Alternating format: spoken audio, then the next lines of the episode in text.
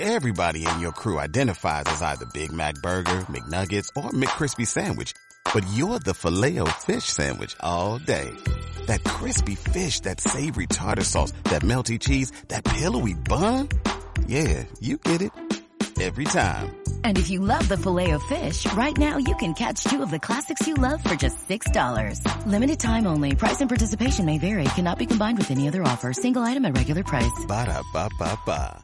Padre que estás en los cielos, te damos gracias por este privilegio, Señor, tan hermoso, inmerecido quizá tal vez, pero es un honor poder compartir tu palabra. Es tu tiempo, Espíritu Santo, sé tú el que hable y te glorifiques en medio de este momento. Te alabo y te bendigo en el nombre de Jesús. Amén y amén. Aleluya.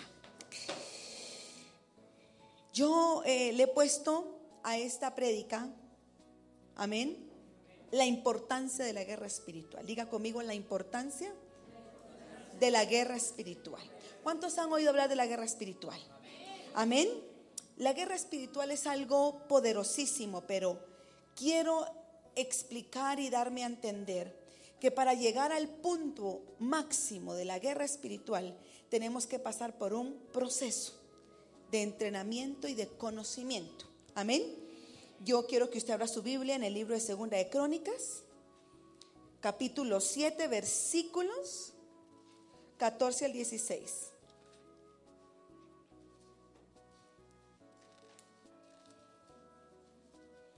Amén. ¿Ya lo tiene? Ah, no es que lo tenemos en la pantalla. Dice así, léalo conmigo. Si se humillare mi pueblo, sobre el cual mi nombre es invocado, y oraren y buscaren mi rostro, y se convirtieren de sus malos caminos, entonces yo oiré desde los cielos y perdonaré sus pecados y sanaré su tierra. Ahora, lea conmigo hasta el 16, dice así el 15, ahora estarán abiertos mis ojos y atentos mis oídos a qué? A la oración en este lugar. Porque ahora he elegido y santificado esta casa para que esté en ella quien, mi nombre para siempre, y mis ojos y mi corazón estarán ahí para siempre. Cuando hablamos de, este, de esta porción de la escritura en Segunda de Crónicas, todo esto surge por un pacto que Dios hizo con Salomón. Pero Salomón hizo algo, él preparó algo para que Dios le diera esta promesa, esta revelación y este pacto. Si leemos atrás en el 11, 7:11 dice, terminó pues Salomón la casa de quién? De Jehová y la casa del rey y todo lo que Salomón se propuso hacer en la casa de quién? De Jehová y en su propia casa fue prosperado. Y apareció Jehová a Salomón de noche y le dijo, léalo conmigo, yo he oído tu oración y he elegido para mí este lugar por casa de sacrificio. En el primer servicio oí a la pastora que ustedes habían preparado el altar, ¿sí? Que lo habían diseñado para ofrecérselo al Señor. Y que esta silla simbolizaba el trono del Señor. ¿Cuántos sabían eso? ¿Sí o no lo sabían? Por eso hicieron esta escenografía en el altar, prepararon la casa para que durante los próximos 30 días Él siempre esté acá. Él siempre está. Pero muchas veces, como decimos, tenemos que ver como para sentirnos identificados, que es cierto. Amén. Y me gustó mucho. Y ojo con esto. Cuando Salomón terminó de decorar, de arreglar la casa de Jehová, cuando la preparó, fue ahí cuando el Señor le dijo, he elegido esta casa para que mi nombre esté en ella. Y la he elegido para que a partir de ahora, no, no solamente mis ojos, sino mis oídos estarán atentos a la oración en donde? En este lugar. Es importante saber, iglesia, que cuando nos unimos en oración, preparamos la casa, nos disponemos como iglesia a realizar una labor, Dios va a estar atento a escuchar la oración. Amén.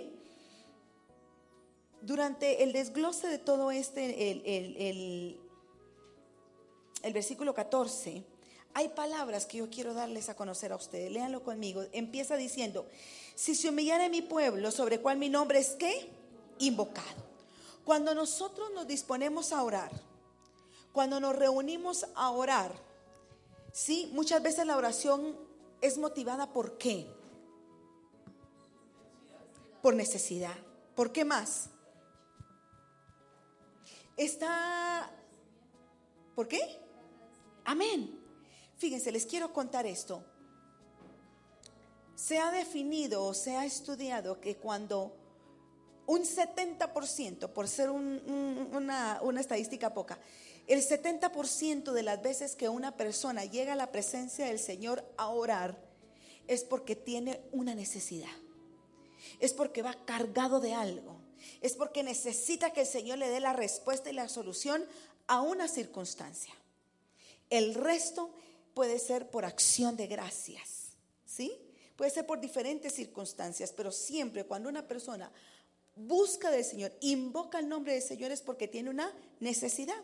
Y la palabra invocar tiene un significado especial en lo que es la Biblia. Invocar significa clamar y llamar. Aquí vemos que dice, si se humillare mi pueblo sobre el cual mi nombre es invocado. Cuando invocamos el nombre del Señor es porque lo estamos llamando. Estamos clamando su presencia al lugar donde nosotros estamos. Sigue diciendo, y oraren. Clamamos, pero también oramos. ¿Qué significa la palabra orar en la Biblia? Para ti, ¿qué es orar? Hablar con. Eso es lo primero que se nos viene a la mente. Y eso es orar. Hablar con Dios. Pero en el orden de ideas, en, la orden, en el orden en que la Biblia lo describe, fíjense que el, el significado de hablar con Dios está en el último puesto.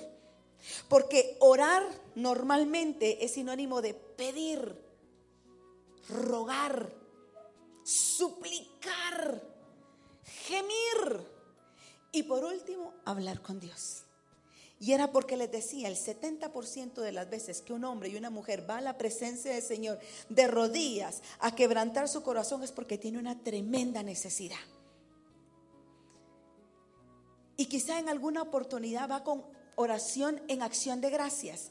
Ese va en el segundo puesto, acción de gracias, Señor, gracias porque hoy me respondiste, gracias, Señor, porque esto salió, gracias, gracias. Y en tercer lugar está el hablar con Dios. Es simplemente tener una plática con Dios. Ay, Padre, qué día tan hermoso el que hiciste. Uy, pero hacerlo como una oración muchas veces lo hacemos como un pensamiento. Pero la fuente está en la necesidad. Amén. Luego sigue diciendo, y buscar en mi rostro. ¿Qué significa la palabra buscar? ¿Qué creen ustedes? Encontrar, ¿qué más? Ir, muy bien, ¿qué más? Escudriñar. Miren, fíjese que la palabra buscar en este, este contexto, específicamente de 2 Crónicas 14, significa escudriñar, examinar, inquirir. Porque dice, y buscar en mi rostro. Hemos entendido que cuando nosotros vamos a buscar el rostro del Señor, no podemos ir qué? Sucios. No podemos ir en pecado. No podemos estar ante su presencia con irreverencia. Por eso aquí dice, y buscar en mi rostro. Escudriñemos cómo está nuestra vida delante de Dios. Porque muchas veces queremos y buscamos, pero nuestra misma situación espiritual no nos deja buscar el rostro del Señor porque nos sentimos avergonzados. Nos sentimos acusados por el enemigo porque estamos haciendo algo que no es correcto. Amén. Y acá cuando dicen, y buscar en mi rostro, escudriñar, buscar, limpiar, nuestra vida de toda maldad y de toda contaminación.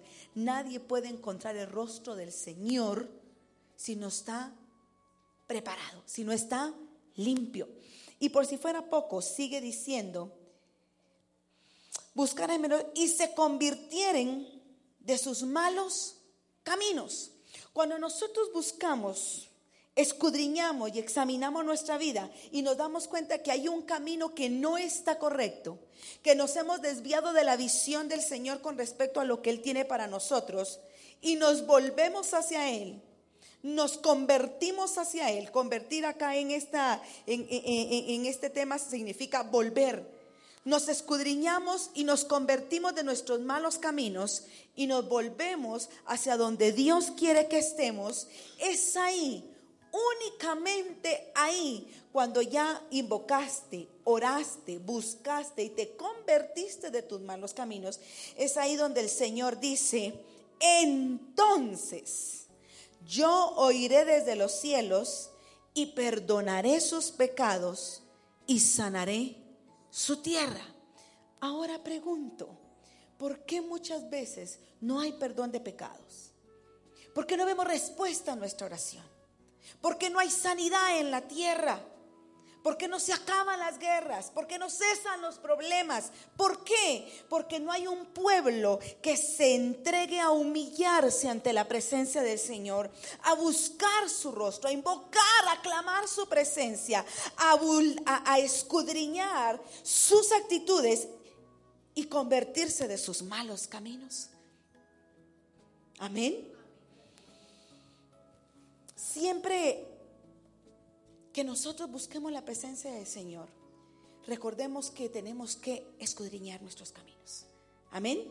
Ahora, estamos en tiempo de guerra. ¿Cuántos están conscientes de eso? Estamos en tiempo de guerra.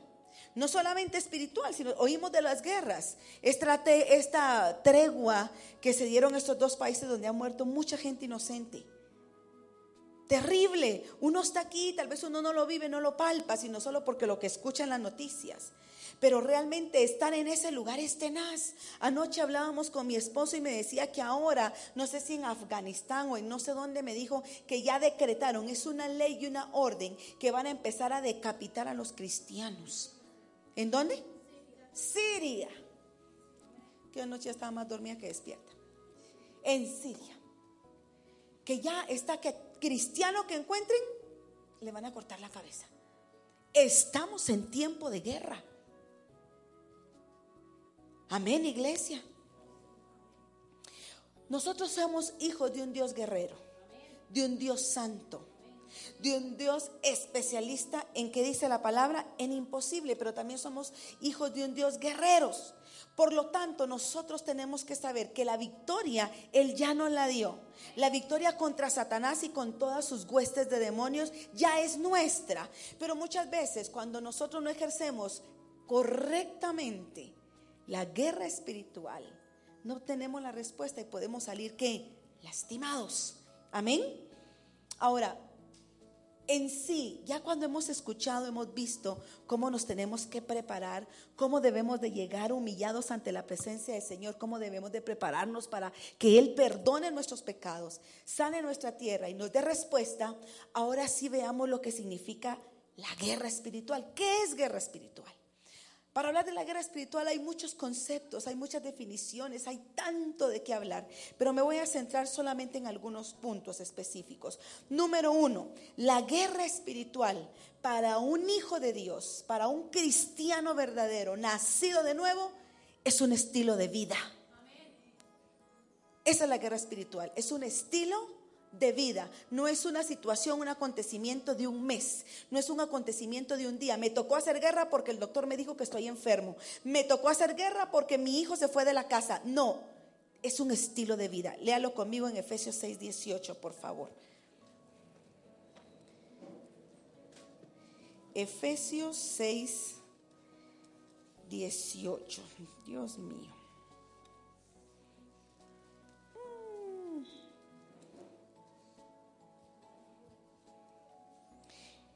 ¿Ya lo tienen? Bueno, ya lo tienen ahí en la pantalla. 6.18, léanlo conmigo. Dice así, orando en todo tiempo, con toda oración y súplica en qué? En el Espíritu y velando en ello con toda la perseverancia y súplica por todos los santos. Note una cosa aquí importante. Aquí dice orando en todo tiempo con toda oración y súplica en el Espíritu y velando en ello con, ¿qué dice? perseverancia. Y quiero centrarme en esta palabra. Si es un estilo de vida para el cristiano, ¿por qué en la palabra dice perseverancia? Porque muchas veces nos cansamos. Y ese es el arma que el enemigo utiliza sobre el cristiano, sobre nosotros los hijos de Dios, el cansarnos, el que desmayamos, no somos constantes ni perseverantes. No es la cantidad del tiempo que tú le dediques a la oración, es la constancia y la perseverancia con la que tú lo hagas. Para armar grandes edificios no los construyen de la noche a la mañana, pero están hoy, mañana, pasado mañana, y están hágale y hágale y hágale y hágale hasta que lo terminan. Amén. En el mundo espiritual, Tú no puedes orar hoy y dejar de orar mañana, no puedes hacer guerra hoy y descuidarlo mañana. La palabra de Dios específica que tenemos que orar que en todo tiempo. Entonces, para la vida del cristiano la guerra espiritual tiene que ser? Un estilo de vida. Donde si tú lo hiciste hoy, lo vas a hacer mañana. Si lo vas a hacer mañana, lo vas a hacer pasado mañana. Si lo hiciste esta semana, lo vas a hacer la semana que viene. Si terminaste este mes y vas a entrar este, el próximo que viene, vas a seguir haciéndolo. Porque tu victoria va a estar en la perseverancia que tú tengas. Amén. Bueno, sigue diciendo, punto número dos. ¿Qué es la guerra espiritual? La guerra espiritual es el desplazamiento y la destrucción de los poderes de las tinieblas. El desplazamiento y la destrucción de los poderes de las tinieblas. Eso es guerra espiritual.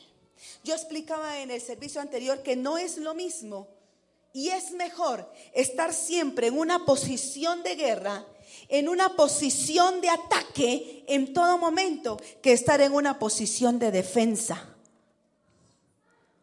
Si el enemigo te mira a ti siempre en una posición de defensa, eres vulnerable a los ataques de Satanás.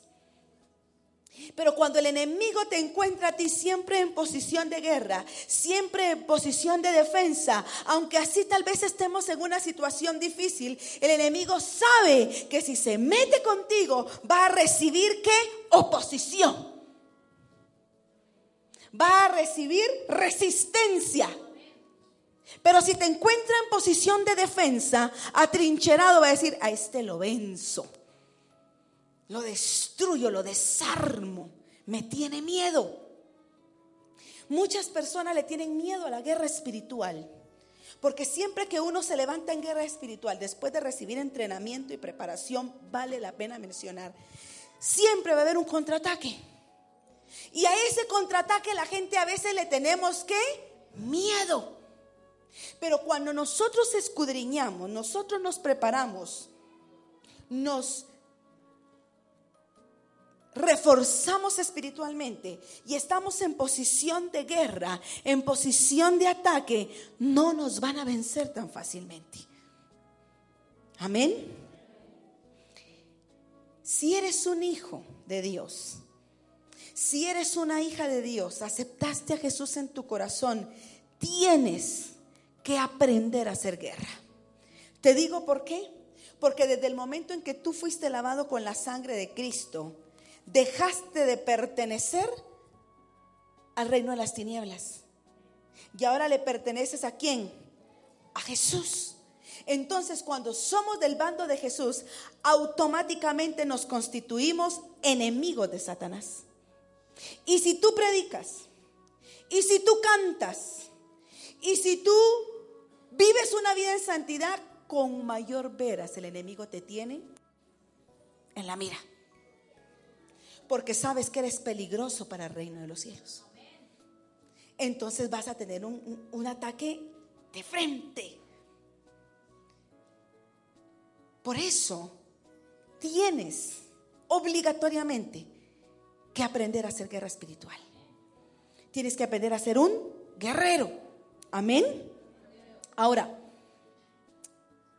si nosotros no aprendemos a hacer guerra espiritual, siempre vamos a tener una vida de fracaso. Porque vemos que mucha gente le viene una, le viene otra. A veces hay procesos de parte del Señor. pero son confirmados por Él para formación, para muchas cosas. Pero cuando vemos algo, maldiciones generacionales, eh, eh, eh, potestades de las tinieblas territoriales. hay mucho de qué hablar en la guerra espiritual, pero cuando vemos puntualmente ciertas cosas en la vida de las personas y vemos que no hay prosperidad, que no hay sanidad, que no hay liberación, es porque realmente no se ha levantado un guerrero en esa casa, una guerrera en esa familia. Por eso el enemigo siempre vive azotando ese lugar, azotando esa familia porque tenemos temor a desarrollar una guerra espiritual por falta quizá de conocimiento. Amén. Ahora, la importancia de la guerra espiritual en la iglesia. Ya tenemos el concepto de lo que es la guerra espiritual, pero ¿qué hay de la guerra espiritual dentro de la iglesia? Y yo te voy a decir algo que, que esto, cuando yo lo leí, me sacudió por completo, porque es muy fuerte lo que yo te voy a decir. Si tú eres líder, si tú te estás formando como líder en tu iglesia y no eres un guerrero, no te gusta la guerra espiritual, le huyes a la guerra espiritual, no eres un guerrero, yo te quiero decir que tú eres un tropiezo para esta iglesia. Eres un tropiezo para tus pastores. Eres un tropiezo para tu familia y eres un tropiezo para ti mismo. Se oye duro, pero es la verdad. Te lo repito. Si tú eres parte de una iglesia, si eres un líder y no eres guerrero, eres un tropiezo para la iglesia, para el ministerio, para tus pastores, para tu familia y para ti mismo. Y te voy a explicar por qué, por duro que se escuche. Un líder que no es guerrero es porque es que temeroso. Y lo que él siente lo va a enseñar a sus discípulos. Entonces va a formar a un montón de personas que temerosas. Y cuando el enemigo quiera atacar la iglesia, ¿a quién cree usted que va a tener en la mira como instrumento para tocar el lado más vulnerable de la iglesia? ¿A quién? Al líder temeroso y a todos sus discípulos a los cuales Él le enseñó que la guerra espiritual es de tener miedo. No nos metamos con la guerra. Entonces, si dentro de la congregación hay personas que no son guerreras y no tienen esa unción y ese concepto y ese conocimiento del por qué hay que guerrear, todos los días de nuestra vida, con conocimiento y con preparación, vamos a ser el lado vulnerable de la iglesia. ¿Por qué cree que hay división en las iglesias? ¿Por qué cree que hay pecado, chisme, murmuración? Porque son el lado vulnerable del ministerio. Por eso aquí el reto es, usted tiene que constituirse un guerrero. Porque nuestro Dios es guerrero. Y Él nos ha dado armas espirituales nos ha dado armaduras espirituales. Y dentro en breve yo les voy a decir cuáles son las características que tiene que tener un guerrero. Amén, iglesia.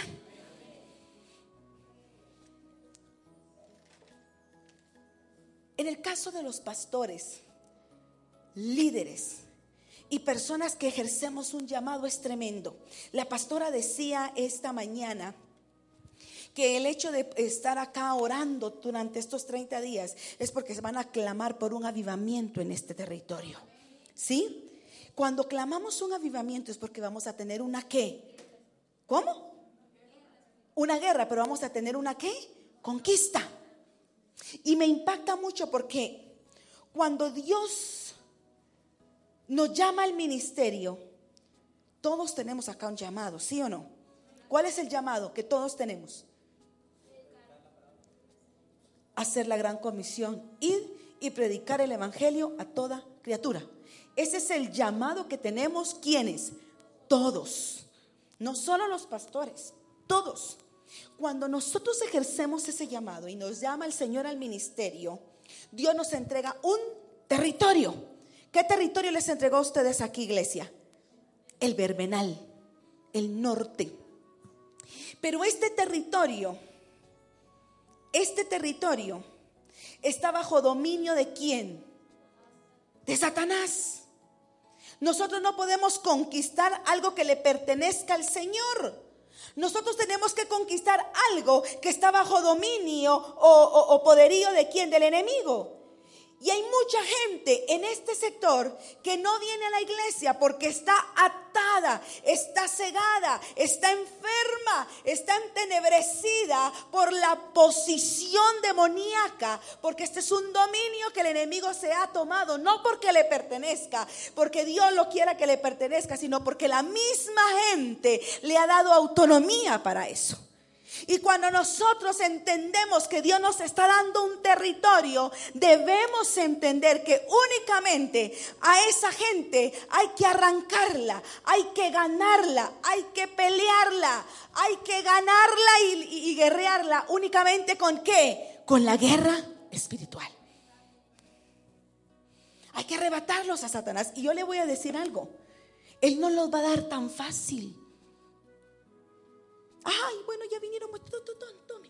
No. Si aquí dice que hay que arrebatarlos, que hay que pelearlos, que hay que arrancarlos, es porque vamos a tener que oposición. Y si la iglesia no está preparada para activar la guerra espiritual, es muy probable que arrase con todos. Pero como aquí solo hay guerreros, no va a pasar eso. Amén. ¿Estamos entendiendo? Lea conmigo Efesios 6, del 10 al 18. Mira lo que le estoy diciendo. Esto es una verdad. ¿Por qué? Mire contra quién tenemos que enfrentarnos. Por lo demás, hermanos míos, estoy leyendo el 6.10. Fortaleceos en el Señor. ¿Y en qué? Y en el poder de su fuerza vestíos de toda la armadura de Dios para que podáis estar firmes contra las acechanzas del diablo. Porque no tenemos lucha contra sangre y carne, sino contra principados, contra potestades, contra los gobernadores de las tinieblas de este siglo, contra huestes espirituales de maldad en las regiones celestes. Por tanto, léalo conmigo, tomad toda la armadura de Dios para que podáis resistir en el día malo y habiendo acabado todo, estar que firmes. Leamos hasta ahí. Nuestra lucha no es contra carne ni sangre. En una oportunidad, una mujer de Dios saliendo de la iglesia iba a su casa. Esa noche habían tenido una noche especial de oración y era una mujer intercesora. En el primer servicio conté otro, otro testimonio, voy a contar ahora otro, para no ser repetitiva. Y esta mujer iba caminando cuando se le para al lado una moto con dos muchachos. De la moto se baja un muchacho y le apunta con el arma y le dice, deme todo lo que tiene, señora, o la mato. Mientras él la saltaba, el otro estaba dando la vuelta porque era una calle cerrada. Ella estaba a punto de entrar a su casa. Y esa mujer no gritó, no se desmayó, sino que como estaba conectada, le dijo, espíritu inmundo de muerte y de robo, te reprendo y no me tocas en el nombre de Jesús y te quemo con la sangre de Cristo. Ese hombre que tenía el arma apuntada hacia donde ella estaba, dice que se torció todo. Se torció como que si saber que se hubieran quebrado sus huesos. Dice que el brazo se le torció, la pierna, la cara se le desfiguró y se quedó así, en una posición tan horrible. Y cuando el motociclista, el otro regresó, le dijo, ¿qué te hizo esa mujer? Respondeme, ¿qué te hizo? El hombre no puede responder. Y le dijo, o se va o usted queda peor en el nombre de Jesús, fuera de esta casa, fuera de esta cuadra. Dice que el tipo tuvo que agarrar arrastras al otro porque no pudo moverse. Muchas veces en los barrios se quejan de que hay robos, que matan, pero ¿qué hacemos como iglesia? ¿Qué hacemos? Ay, Dios mío, ven pronto, Señor. Cuando Dios te ha dado armas. Cuando tenemos conocimiento. Cuando entendemos la esencia del orar. Cuando entendemos el significado y el poder de la oración.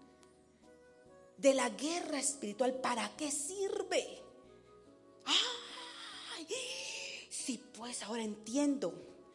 A mucha gente no le gusta orar. Les aburre. Hasta los discípulos, cuando Jesús subió a orar y él bajó, ¿cómo los encontró? Durmiendo. Y le dijo, pero ¿cómo es posible que ni un poquito puedan orar? Orar y estar firmes, dice en una versión, ¿para qué? Para que podáis resistir. Lo mismo nos dice el Señor en este momento y ahora mucho más porque estamos en tiempos proféticos, estamos en tiempos finales donde las cosas del Señor se están cumpliendo. Por eso yo lo reto, lo exhorto de todo corazón, especialmente a los jóvenes. Vengan a orar. Busquen el rostro del Señor. No se queden en su casa aunque así sea la final del desafío que se termina en septiembre, si no estoy más, si no es que ya le perdí el hilo porque esta vez sí no me lo pude ver. Pero no importa, pero usted venga, porque usted no sabe en qué momento de su vida, en la casa, con un familiar o en la calle, usted va a necesitar la autoridad de la unción de la guerra espiritual para salvar su vida, para salvar la vida de un hijo para salvar la vida de un hermano, de su esposo mismo, de su esposa. Uno no sabe. Y si no estamos preparados, iglesia, ¿cómo vamos a fluir? ¿Cómo? Es imposible. Ahora, por tiempo, solo le voy a dar los títulos, no lo puedo leer. Pero quiero que vea conmigo, cuando leímos acá que las armaduras, ¿se acuerda que dijo que nos tenemos que poner la armadura de Dios? Bueno, ¿cuál es esa armadura? Número uno, el cinto de la verdad. Número dos, la coraza de justicia. Número tres, predicando el Evangelio. Número cuatro, el escudo de la fe.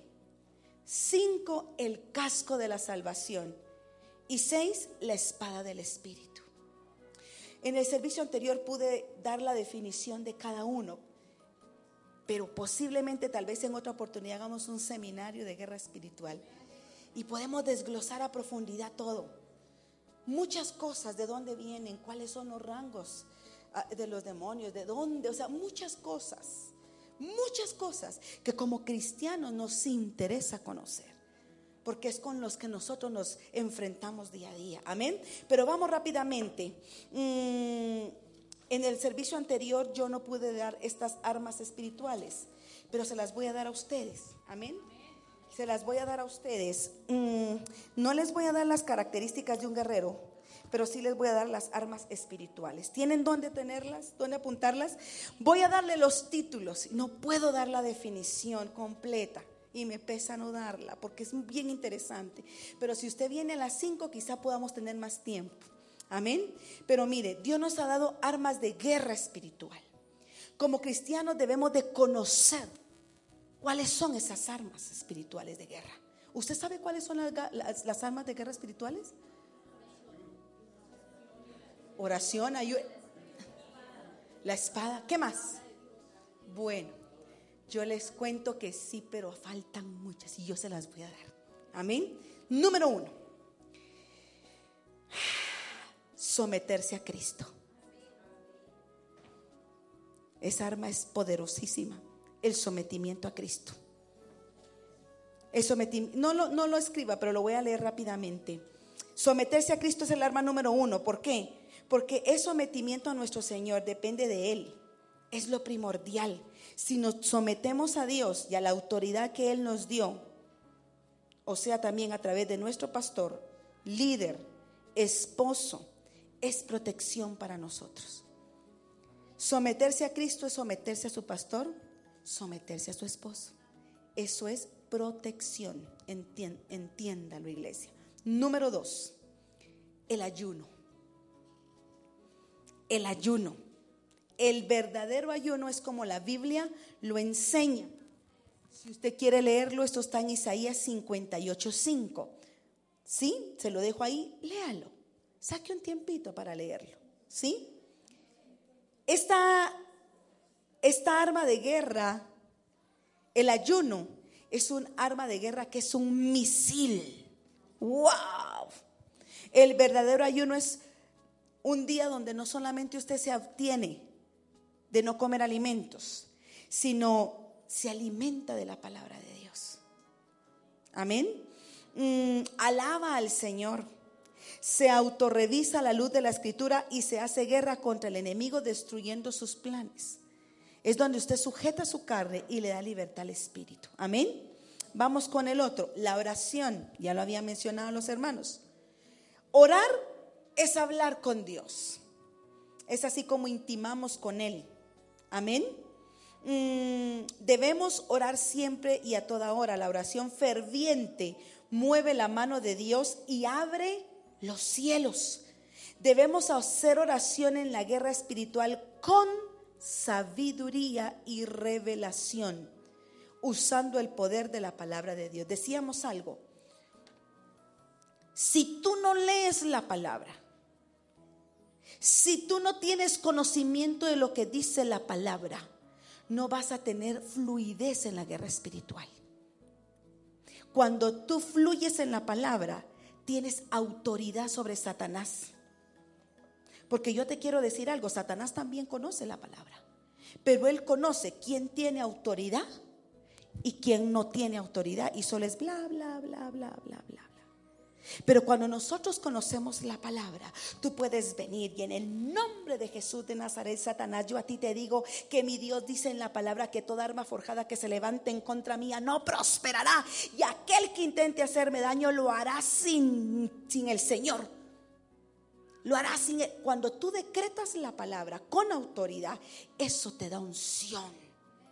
Y eso abre los cielos y puedes hacer guerra espiritual. Pero si tú no lees la Biblia, tú no tienes la palabra, tú no fluyes en la palabra, mejor no te metas a hacer guerra espiritual. Amén, iglesia. Bueno, vamos. Como le digo, hay mucho, pero tenemos que ser eh, específicos. ¿Sabe cuál otra arma de guerra nos ha dado el Señor? Yo no sé si usted la sabía o no la sabía, pero otra arma que Dios nos ha dado espiritualmente son nuestros pies. ¿Los pies? Sí, Señor. Los pies. Nuestros pies son arma de guerra. El Salmo 91, póngalo ahí por favor. Dice, sobre el león y el áspid pisaré, hollaré. Jesús nos dijo, les doy autoridad para pisar serpientes. Dios nos ha entregado todo lugar que pisen nuestros pies. El enemigo está debajo de nuestros o sea, pastora, Dios les ha entregado este territorio, salgan y tomen autoridad, porque sus pies son arma de guerra. Amén. Vamos, voz de júbilo o grito de victoria. Cuando usted escucha que los adoradores le dicen, digo un grito de júbilo, no es porque tienen que rellenar un espacio. No o porque quieren que aquí se oiga que está alegre. No, los voces de júbilo, los gritos de guerra es un arma espiritual. Dígame una cosa, ¿cuántos han visto esas películas de guerra? Robin Hood. ¿Cuál otro muchachos? Dígame películas de guerras así bacanas. 300. Eh, una que me, me gustó. Y pido perdón porque digo, me gusta por la película o por el actor. Ay, no, Señor, perdóname. no, eh, me gusta mucho esa película, una muy famosa. Gladiador, hermana, estamos en el espíritu. Gladiador, uy, qué película. Bueno, usted se ha dado cuenta, usted se ha dado cuenta, iglesia, cuando están al campo de la batalla y cuando se dejan venir los caballos y se vienen y vienen unos con lanzas, otros con escudos, otros con, con, con arcos. ¿Se han dado cuenta? Y lo tremendo es que no paran en la película se ve que no paran, no frenan con temor que vienen. Y cuando llegan, ¿se ha dado cuenta? Y se mete. Bueno, ¿qué hay? ¿Qué peculiaridad hay en esa escena? ¿Quién me dice? Ah, ah, ah. No van mudos. Van así. No, ¿cómo van ellos? ¡Ah! ¿Por qué? Porque eso amedranta, amedrenta al enemigo. ¿Sí o no? Por eso los gritos de júbilo, los gritos de guerra son un arma espiritual que atolonda a los demonios. Por eso cuando usted está aquí, Él es el Padre de júbilo. Delo. Que no le dé vergüenza. Esa es un arma espiritual. ¿Lo entiende, iglesia? ¿Cuánto da un grito de guerra? Ahí está el error. Un grito de júbilo es Los hombres como hombre, da Sí, pero un grito de guerra ¿cómo es? No es ¿Cómo van los que van a la guerra? ¡Ah! Hasta la cara hacen fea, ¿verdad? Uno dice, este viene con toda, me va a matar. ¿Sí? Eso es diferente. Cuando usted va a la guerra espiritual, visualícese como un guerrero. Usted no, no va, voy a la guerra. No, usted va como guerrero. ¡Ah! A que sus gritos devasten a cualquiera que se le ponga enfrente. Amén. Ante el grito de guerra y victoria, el diablo huye. Cuando usted está en su casa, mujer que esté haciendo la comida, que esté barriendo, trapeando, que esté asando la losa, que esté tendiendo la cama. Mire, aunque así le digan, y esa vieja loca no le importa, de gritos de guerra y ahuyente a Satanás de su casa. Yo me pongo con el pandero en mi casa. Ustedes vieran, yo sí parezco loca. Yo pongo mi música y agarro mi pandero y ¡pa! y ¡pa! y ¡pa! Pero es un momento que yo siento. Recuerdo que en alguna oportunidad, sé que ya no tengo el tiempo, pero recuerdo que en una oportunidad estaba para recoger con cuchara por una situación con mi hijo. Y el Señor me dijo, ¿qué haces ahí sentada? Llorando, levántate. levántate. Toma el pandero. Y es guerra. Ay, santo. Agarré mi pandero. Puse una canción muy linda que se llama mm, eh, Canto de David, pero es una muy especial. No es eh, la que se oye comúnmente, sino es otra. Y me puse a tocar el pandero me quité los zapatos y me puse en la sala de mi casa a danzar con los patrones que pues he aprendido y empecé a gritar. ¡Ah! Y miren, fue algo tan sobrenatural lo que pasó. Tan que la respuesta fue inmediata. Santo, es verdad. Los gritos de guerra, el son de la del, salterio, del arpa, es un arma de guerra. Amén, iglesia. Bueno, vamos con la otra. Golpe de victoria. Esa es la número 6. El diablo tiene que recordar que fue derribado desde el cielo y que ante nuestra oración y guerra, él cae como un rayo. Mire esto. Golpea el tambor con fuerza para ti, baterista. Golpea el tambor con fuerza. Ya tenemos la victoria. Cómprese un pandero donde usted lo encuentre. Y ante cualquier circunstancia, solo toque el pandero. Mire, ay, por tiempo. Estábamos con las hermanas de Kairos listos para hacer la primera exposición de pandero y danza. Y recuerdo que era nuestro último ensayo previo a la, a la exposición. Y estábamos con los panderos. Aquí no hay ningún pandero, ¿verdad? No hay panderos. ¿Dónde hay panderos? Y estábamos con los panderos. ¡Pah! Y danzando y pa, pa, pa, y hacíamos esto y pa, pa, pa, y pandero por aquí, porque este es el toque del pandero, con muchos patrones. Y estábamos con los pero en un momento, no sé por qué, gracias, es semero. Aquí lo que se ve se cree, lo demás es mentira. Mire lo tremendo. Estábamos así, empezamos. Imagínese Cuando usted toca con autoridad, cuidadito. Imagínese este mismo toque con 20 niñas.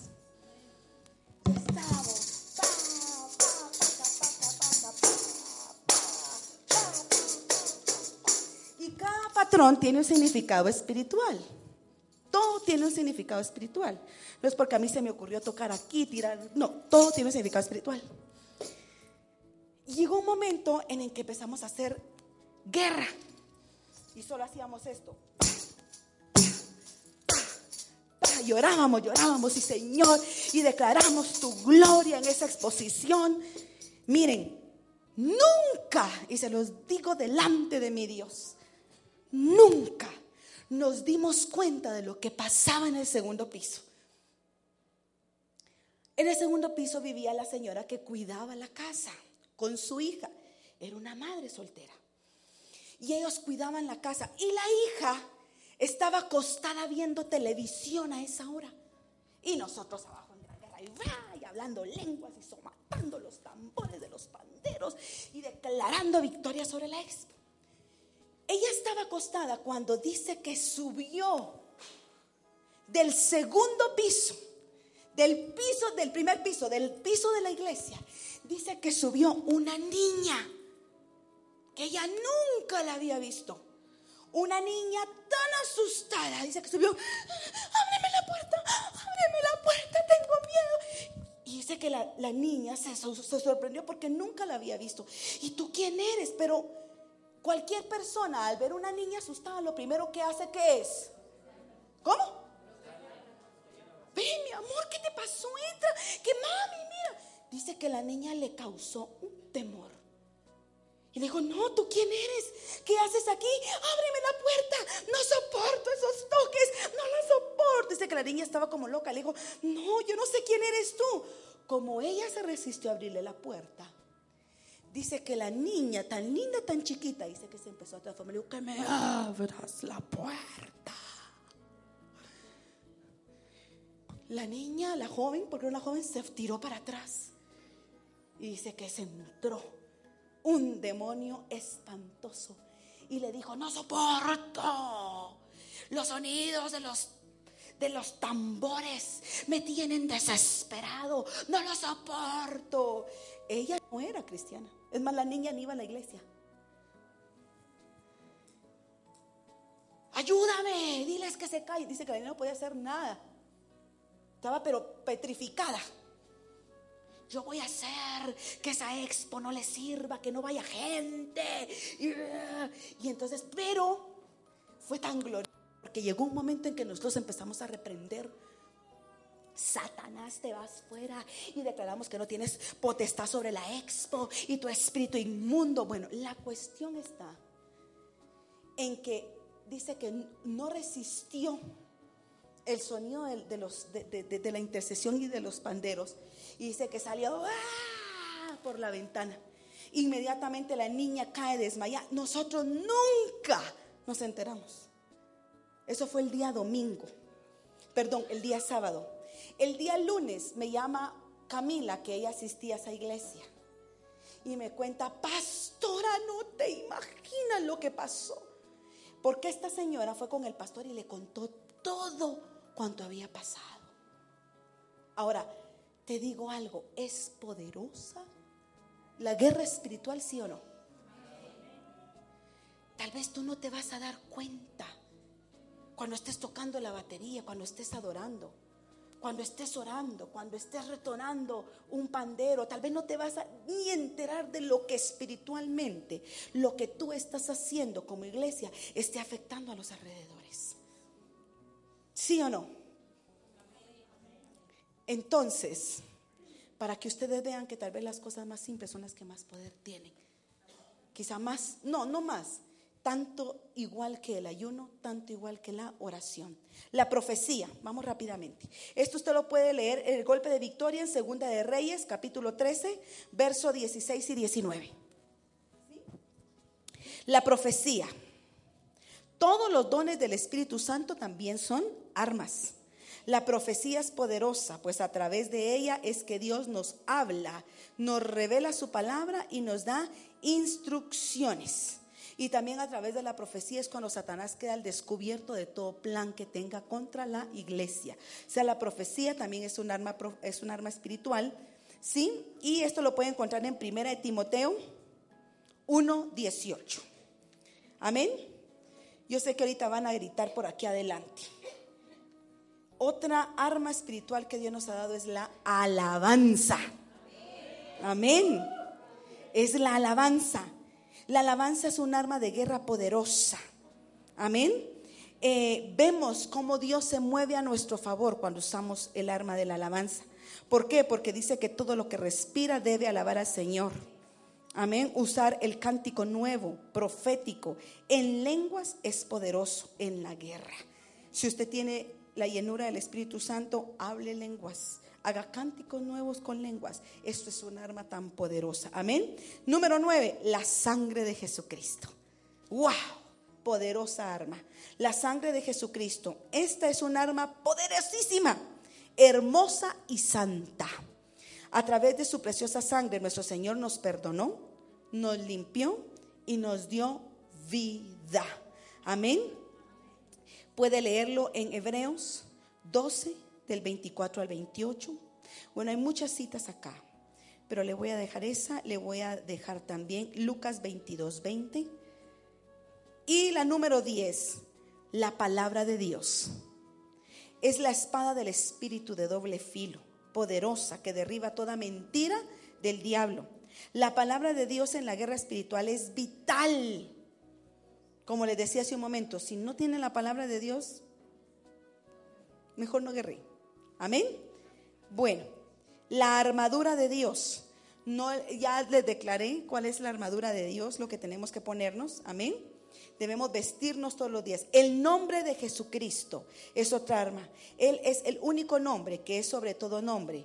Es en el nombre de Jesús que suceden las sanidades, los milagros, la liberación. Eso lo encuentra en Romanos 14, 11. Amén. Ya voy terminando. Otra arma espiritual que el Señor nos dejó es el vino. ¿Cuántos sabían eso? El vino. ¿El vino?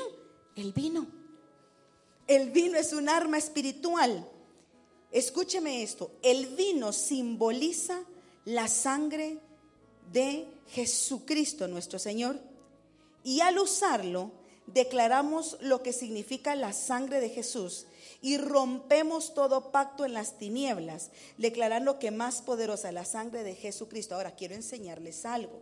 Cuando hablamos de vino no es para que usted se compre su botella de vino y esté... No, no es así, iglesia cuando usted utiliza el vino, escuche bien, dice que cuando la usamos, declaramos lo que significa la sangre de Jesús y rompemos todo pacto. ¿Cómo se utiliza el vino? ¿Sí? Usted va a tomar el vino si usted hay una... ¿Cómo le puedo explicar? Mm, bueno, tomémoslo de esta manera. Usted está orando por alguien que está eh, con posesión demoníaca o algo así, no quiero entrar a profundidades, pero está orando por alguien. Y usted tiene que romper todo pacto satánico que él haya hecho con X persona o todo derecho legal de drogadicción, de, adulterio, de lo que sea. Y usted es guiado por el Espíritu, porque eso no se puede utilizar en cualquier lado como que si fuera venta o oferta de todos los días. No, eso tiene que ser guiado específicamente por el Espíritu. Usted toma el vino y simboliza la sangre de Cristo sobre la persona. ¿Me voy a entender? Y eso rompe todo pacto, todo derecho legal. Es para usarlo, no para tomarlo. Amén, iglesia. Amén. Bueno, el aceite. El aceite lo usamos para ungir, para orar por los enfermos, para hacer guerra, declarando que simboliza la unción del Espíritu Santo, la cual pudre todo yugo. Amén. Vamos con la penúltima, la sal. ¿Cuántos habían oído hablar de eso? la guerra espiritual, un arma de guerra espiritual, la sal. Somos la sal del mundo. La sal la usó Eliseo para purificar las aguas amargas y romper toda esterilidad y muerte. La sal. Eso está en Segunda de Reyes 2. Léase todo el capítulo 2 de Segunda de Reyes. La sal rompe y anula. Amén.